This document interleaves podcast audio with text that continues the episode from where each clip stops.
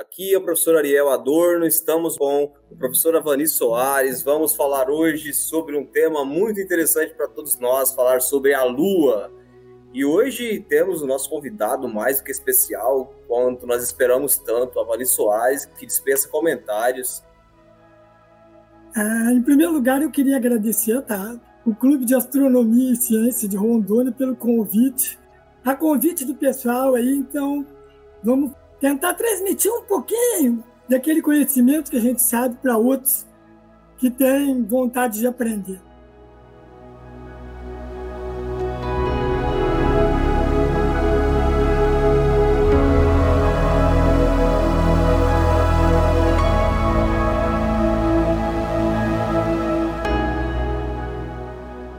Conjunto de imaginamento em astrofoto de alta resolução. Bom, tudo vai depender do que, que a gente tem e o que, que a gente pode fazer, né? A Lua é um alvo fácil, a gente com telescópio de 100mm, 150mm, dá para fazer excelente fotografia lunar já. Se tiver uma câmerazinha dedicada, como é a SX-120, já das mais antigas, já faz foto boa. A 224, a 290, já são mais evoluídas, né?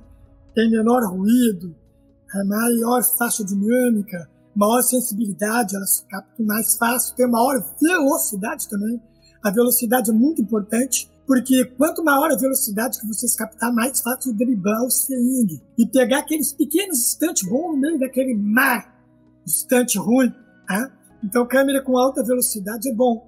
Mas para fotografia lunar de alta resolução, que é o que a gente está tratando aqui, eu considero que 200 milímetros a menor abertura possível, um 180, um Mach de 180 é a mesma coisa que um Newton de 200 milímetros também. Isso aí vai dependendo também um pouco do telescópio, né? Do tipo de telescópio, do... então não é exatamente, tá? Mas de 150, 200 milímetros para cima você consegue fazer fotografia de alta resolução. Claro que 300 milímetros ou mais e fica cada vez melhor, né? Tem um francês que faz foto com um Newton 600 milímetros, né? O cara tem que cair de queixo para as fotos dele, né? Se o cara sabe fazer, fica dá para pegar muita coisa, né?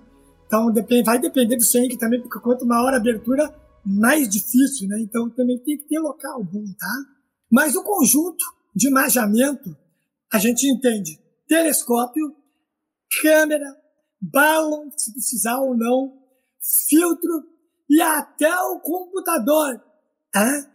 também pertence ao conjunto de imaginamento. Não adianta eu ter um telescópio bom, uma câmera boa, filtro, tudo e ter um computador que não presta, que não consegue acompanhar a velocidade da câmera, que trava, que não processa, tá? Então, o conjunto de imaginamento para a coisa funcionar, tu tem que ter tudo mais ou menos bom. Tá? Então, por exemplo, se tu tem um telescópio bom, filtro, câmera boa e botar uma bala que não presta, estragou tudo. Isso aqui está muito relacionado ao, ao dinheiro também, né? Mas é aquilo, né? A gente é pobre, tem que ir comprando aos pouquinhos. Hoje tu compra um telescópio, fica um tempo, daí amanhã sobe um troquinho, compra uma câmera. Não, vai comprando um filtrinho. Só quem pode mesmo, que pode sair comprando tudo do bom e do melhor de saída, o que eu nem aconselho, né? Porque eu já vi muita gente de dinheiro comprar o melhor possível e nunca fazer nada. Por quê? Porque fazer uma coisa de alto nível sem saber como fazer também não adianta. Então é muito melhor começar devagar, aos poucos, e, e evoluindo os equipamentos junto com a tua evolução, junto com a tua evolução em processamento, em conhecimento, entendeu como é que é? Então é, é muito importante isso, né? A gente tem que, é, vamos dizer assim, progredir aos poucos, tanto equipamento como conhecimento. Aí tu consegue atingir um bom nível. Olha, quem saiu de cara assim com equipamento de ponta e faz coisa excelente é muito poucos, tá? A maioria começou aos poucos e foi evoluindo aos poucos. Algumas referências, tá? Os telescópios refletores acima de 6, 8, 10, 12. Refletores de 6 é o mínimo possível para fazer foto boa. 8 já é razoável, 10 polegadas é bom, de 12 para cima dá para fazer fotos excepcionais. Dá para entrar dentro das crateras mesmo e fotografar detalhes dentro dos pisos delas e coisas, tá? Montagem. Eu já falei antes, né? Montagem equatorial é uma mão na roda, né? Te topa, né? Para te dedicar ao computador, acompanhar, mudar e tal, processar, pesquisar na internet aquilo que tu tá fazendo. Tu tá com as mãos livres.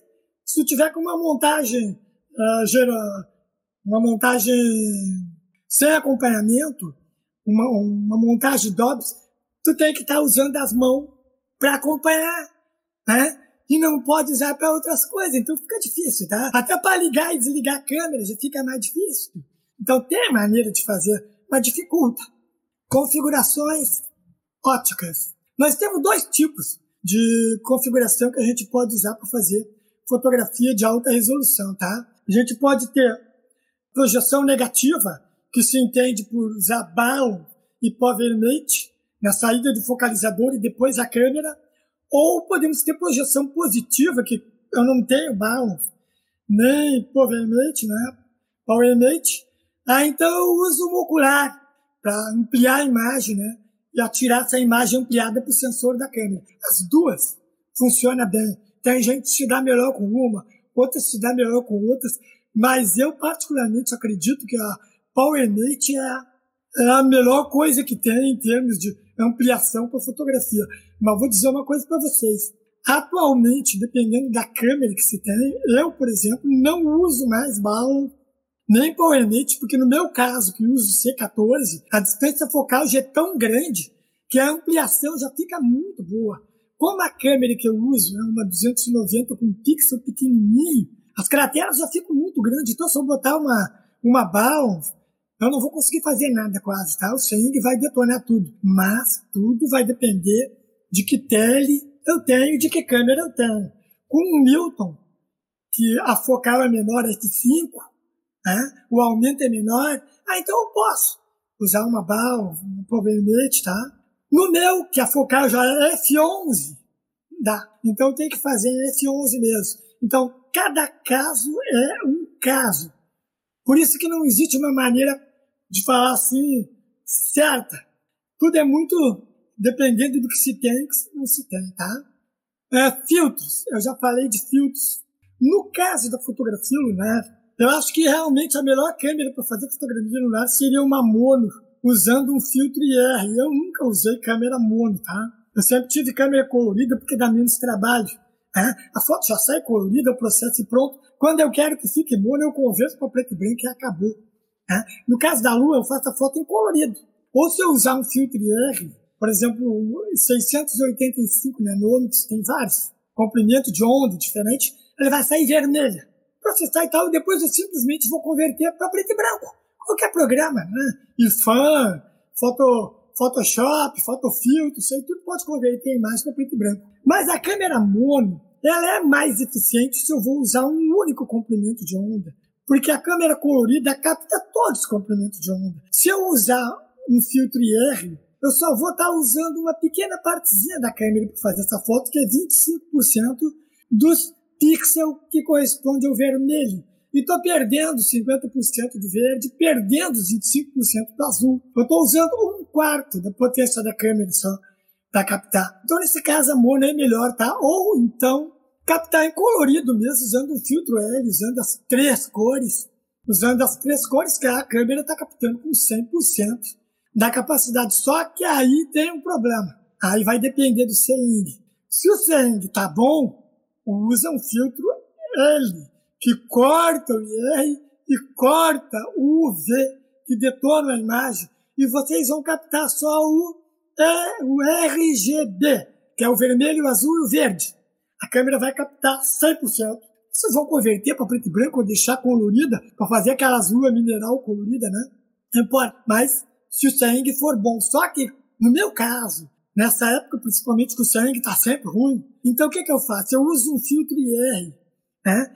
vermelho, porque o filtro IR, as ondas de luz que vêm, elas atravessam mais fácil a camada, as camadas da atmosfera. Porque no IR, a onda é mais comprida. E numa onda azul, por exemplo, ela é mais fininha, o comprimento, mais pequenininha, o comprimento de onda. As ondas de comprimento pequeno, elas sofrem mais influência da atmosfera. E as ondas de comprimento mais longo sofrem menos a influência da atmosfera e chegam sem tanta turbulência no teu telescópio. Então aí o que, que tu está fazendo? a gente está driblando o mau sangue usando um filtro IR. Eu quase sempre capturo a lua com filtro IR. Se o sangue fosse bom, eu teria melhor resolução tá? usando um filtro L. Ia pegar coisinhas menores, ia captar mais detalhes, certo? Só que tudo é, como é que eu vou dizer assim, um balanço entre o melhor e o pior. Né? Não adianta o, o sangue me detonar completamente uma imagem que eu vou captar mais detalhes. Então eu prefiro perder um pouquinho de detalhes e usar um filtro IR que me permite captar mais facilmente. É tudo muito, muito relativo ali, né? Vocês devem ter lido. Né? Ali fala, né? Que é possível driblar os efeitos da atmosférica, né? dos efeitos da atmosfera. As duas principais maneiras de driblar é usando o filtro IR e usando alta velocidade da câmera. Por exemplo, eu posso trabalhar com a câmera usando uma média de 100 frames por segundo. Em 100 frames significa que ela está tirando 100 fotos num único segundo. Em alguns breves instantes desse segundo, vamos dizer assim, 6, 7 fotos em cada segundo, saem, boa, pega aquele instante que a atmosfera deu uma paradinha. As outras, 93, estava tudo depois, os programas de processamento vão selecionar isso aí. Como nós fizemos um monte de segundos, sempre vai pegar bastante. Ou seja, sempre existe, em cada segundo, se fez 100 frames, vai existir aqueles frames bons, né, que depois os programas vão selecionar para a gente fazer aquela boa foto empilhando. Não importa que a câmera seja colorida ou a câmera seja mono, tá? A 224 e a 290, a minha é colorida.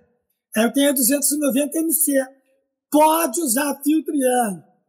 Ela vai fazer foto igual. Ela não vai captar com a mesma sensibilidade de uma câmera mono, mas vai captar. Então, vale a pena usar, porque só se a atmosfera, né, a turbulência, o sangue estiver ruim, aí vale a pena usar o filtro mesmo com câmera colorida. Eu 99% das minhas fotos lunares são feitas com um IR685. Para mim, um dos melhores filtros IR que tem. Eu tenho todos. Eu tenho 610, 645, 642, 685, 742, 850. Eu já testei todos. E o melhor é, para mim, o 685. O 610 já começa a aparecer muita turbulência. Tá? E o 742 e o 850 rouba detalhes finos. Até esse tempo eu postei umas fotos no grupo em que eu mostrei três fotos da mesma cratera, acho que foi Caves, em que eu, eu fiz uma foto com 610, 685, 610, 685 e 850. No 850 parecia lavado. A gente nem via detalhes finos na foto, aquelas carteirinhas fininhas dentro do piso de. Foi Craves, foi Craves. Dentro do piso de Craves tem um monte de carteirinha pequenininha. No 850 tu não conseguia nem ver essas carteirinhas. No 685, bom. No 610, bom, mas a turbulência já começa a atrapalhar. Então, o certo é ter vários filtros, quem quiser, experimentar e testar qual o melhor para o seu lugar para a sua câmera, para o seu telescópio, para o seu cilindro. Entendeu? Então, como eu já venho falando, cada caso é um caso. Isso é coisa que a gente vai aprendendo com o tempo, né? Aos poucos, experimentando, testando, testando, errando, acertando, errando, procurando ver o que, que acertou para repetir. É muito importante se registrar o que se acertou para se repetir. Algumas coisas importantes durante a captação da imagem, tá? A aclimatação do telescópio é fundamental, dependendo do tipo de telescópio, mais importante ainda. Por exemplo, um Newton é aberto, ele aclimata mais rápido e mais fácil que um Schmidt-Cassegrain, que é fechado. Né? Notem bem que o Schmidt, para perder temperatura lá dentro, vai demorar muito, porque ele tem que perder calor pelas paredes, né? Isso aí como é que se chama, Ariel? Convenção perde calor pelas paredes. Já o Newton não, o Newton o calor sai pela boca do tubo. Ah, então aclimata mais rápido. Se tiver um ventilador embaixo, empurrando, esse ar para fora, ele aclimata muito mais rápido, né? Um Newton de 300 milímetros, por exemplo, até 350 milímetros, em uma hora está bem aclimatado. Se deixar o ar livre passando dentro. Um C14, duas horas, três horas. Tem noites que não aclimata nunca. Se a temperatura do ar continuar baixando durante a noite inteira e não parar, ele vai sempre correr atrás e não vai aclimatar nunca. Isso aí dificulta muito a foto, porque aí vai ocorrer outro tipo de turbulência, que é a turbulência instrumental dentro do telescópio. Nós temos a turbulência lá em cima, naquelas camadas superiores que eu falei do jet estranho. Tem a turbulência de baixa altitude, é o vento aqui em volta de mim, perto do solo, e tem a turbulência instrumental que fica dentro do telescópio. O Schmidt demora muito mais para aclimatar. A gente nota quando faz Star Test, aquilo ali tudo fazendo assim a imagem, porque o telescópio ainda não aclimatou. Então, aclimatar bem para fazer uma boa foto é fundamental. Tem que respeitar o tempo. Uh, outra coisa importante na fotografia de alta resolução é a colimação do telescópio. Tem gente que nem sabe o que é isso. Colimar significa alinhar os elementos ópticos perfeitamente. O espelho principal com o espelho secundário, com a saída do focalizador, eles devem estar perfeitamente alinhados. Por quê? Se não estiverem bem alinhados, a imagem vai parecer como se estivesse fora de foco. Quando está descolimado demais, é como se eu não conseguisse focar nunca. Nunca fica nítido. Porque o telescópio não está perfeitamente alinhado. Os espelhos não estão perfeitamente está inclinado e tal. Então, isso aí causa defeito na imagem. Então, a colimação é importante. Existem tutoriais de colimação pela internet, mostra, foto, tal. É muito importante colimar, aprender a colimar. O pessoal do DSO não liga tanto para isso porque trabalha em baixo aumento. Mas nós, em fotografia lunar e planetária, nós vamos trabalhar com altos aumentos. 500 vezes, mil vezes. E aí qualquer descolimação meia grande vai detonar a imagem. Claro que não se consegue colimar com perfeição, mas tem que sempre procurar o melhor possível. Outra coisa importante também, focar é muito importante e é difícil de focar bem. A gente não pensa que é fácil colocar o telescópio no foco, porque é fácil no olho. Na câmera, aumentando 500 vezes, mil vezes, Qualquer coisinha fora do foco já não tá bom. E quando a gente toca a mão no telescópio para focar, é como se estivesse ocorrendo um terremoto. Aí a imagem fica assim e a gente não consegue focar mesmo.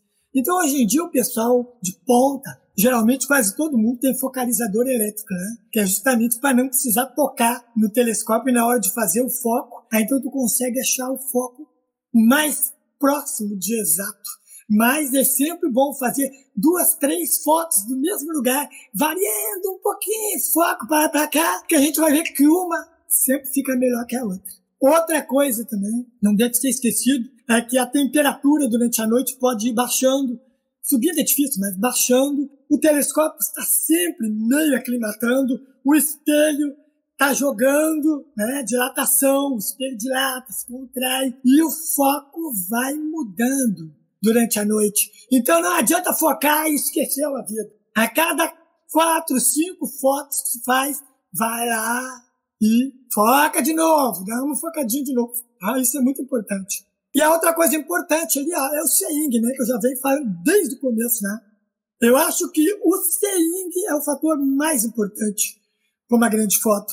E é o único que, infelizmente, a gente não tem como controlar. O foco dá para nós controlar, a aclimatação dá para nós controlar, a colimação dá para nós controlar. Mas isso aí nós não temos que controlar, né? Não tem como a gente controlar. Então a única maneira no Seeing é driblar usando filtro R, se tá ruim, como já falei, e altos frames por segundo, altos FPS, para tentar pegar aqueles instantezinhos, tá? Aí tem uma coisa importante que fala também entre equilíbrio e ganho de exposição. Mas eu vou deixar para falar mais adiante quando eu falar do programa de captura, tá? Captação da imagem, né? A gente vai captar uma imagem. Muito bem, quanto que eu preciso fazer? É, quantos frames eu preciso? Quanto tempo eu preciso fazer? Se você fosse fazer foto de sol, o Rony que entende disso, é, eu entendo muito, mas só para dar uma ideia, o sol é uma coisa muito dinâmica. A superfície está se alterando. Você não pode fazer foto durante muito tempo. Passar de 20, 30 segundos, aí tu não vai pegar detalhes. Porque ele está a Lua não, a Lua é fixa, tu pode fazer foto mais tempo, só que não precisa. Antigamente eu via a cara fazendo, eu mesmo fazia 10 mil frames, né, total, assim, 10 mil frames da Lua, 10 mil fotos, para depois empilhar 800, mil, duas mil. Isso não é planeta. Lua não é planeta, tá? Planeta se faz assim. Na Lua, uma média boa é de 2 a 3 mil frames. E para empilhar, vai ficar muito bem se vocês usarem entre 10 e 20% dos melhores só. Né? O que significa 200, 200, 300 frames. Entendeu? 200, 300, 500 frames no máximo. Não precisa mais que isso. Com 200, 300 frames, vocês vão conseguir eliminar bem o ruído, conseguir puxar e tirar uma baita foto. Em planeta, principalmente, tu faz 10, 20, 30 fotos, não sai nada que presta, tá quase indo embora, tu faz a 31 e deu aquele instante assim que a atmosfera te premiou. E aí sai aquela baita foto. Tu pode botar as 30 fora e ficar só com uma. Isso aí na fotografia planetária e até na lunar é muito importante, né? insistência, insistir. Né? A gente tem que estar tá ali. Não é que nem a fotografia de DSO que tu bota para fotografar, sai e deixa a câmera fazendo, né? Fotografia lunar planetária tu tem que estar tá em cima cuidando. Eu acho que dá muito mais trabalho, né? Na Lua é muito comum a gente fazer mosaico.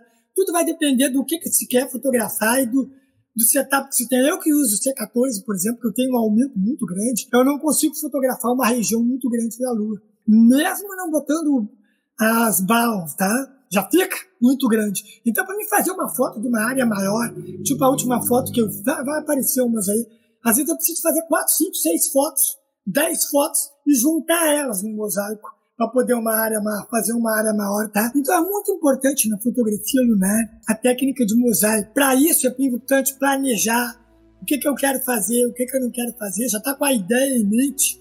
Tem cara que faz fotografia lunar com DSLR, principalmente para a lua grande, fica muito bom, mas dificilmente vai se conseguir fotos de alta resolução com DSLR, porque o sensor é muito grande o aumento é muito pequeno mesmo botando BAL, então eles conseguem um muito, muito grande. Então, para fotografia de, de, alta resolução, tem que ser câmera dedicada.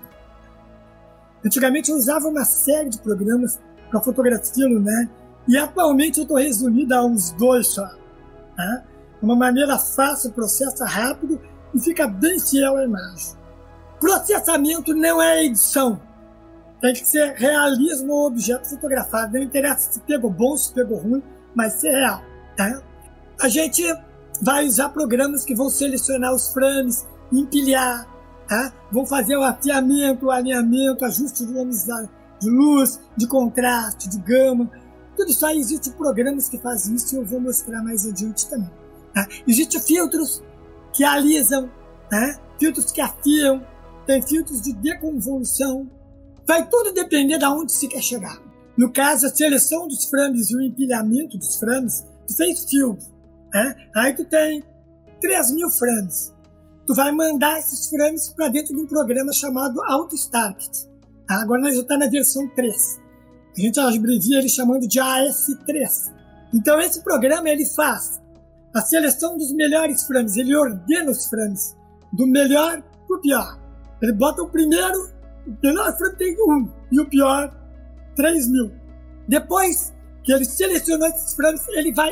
Vocês vão determinar quantos querem empilhar. E ele vai empilhar 300, usando só os 300 melhores e colocando um em cima do outro para ter aquela foto boa. Depois que ele empilhou, que saiu, saiu uma saída, são duas saídas, eu vou mostrar depois.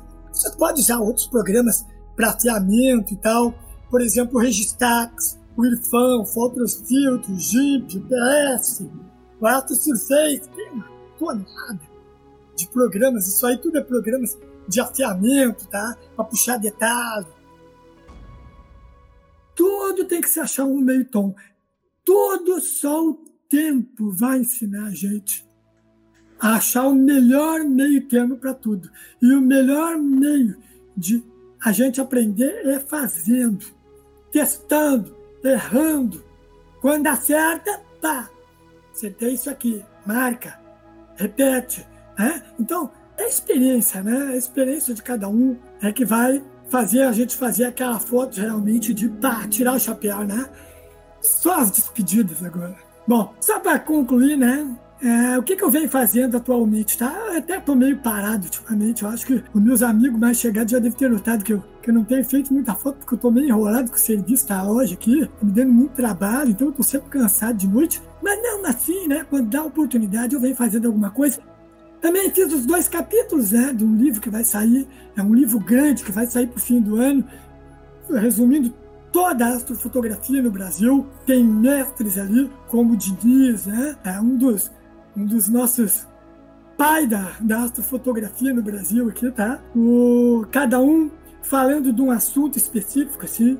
Né? A gente procurou, foi o Menezes e o São Paulo, o Ednilson. Foi o Ednilson e o Menezes que encamparam o negócio para juntar e fazer uma coisa pequenininha, depois convidaram o pessoal, juntarem, né? Então já estavam ficando um livro de 200 páginas quase, versando só sobre astrofotografia, um só DSO, outro só Lua, outro só Sol, outro só Júpiter, outro Saturno e tal. Então, vai ficar um livro muito bom, porque eles convidaram realmente gente boa, né? Gente que entende do, do que faz, e eu acho que vai valer a pena comprar, tá? O livro não vai ser para dar lucro, né? Inclusive eu vou pagar o meu, cada um vai pagar o seu, porque a ideia é tirar o custo e depois auxiliar uma comunidade carente, acho que de Munhoz, que é onde o pessoal geralmente vai lá fazer Star Party para fotografia, que a comunidade é muito carente. Então a ideia da obra foi essa também, muito altruísta até, tá? Uma ideia do Edmilson e do, e do Fernando Menezes que eu abracei de carne que eles me falaram, né? Então, esperar para o fim do ano, né? Todo mundo que tiver interesse em astrofotografia, eu acho que vai valer a pena comprar. Então, agradeço para vocês pela oportunidade de, que me deram de fazer essa palestra, tá? É, quem gosta de astronomia, eu automaticamente já gosto.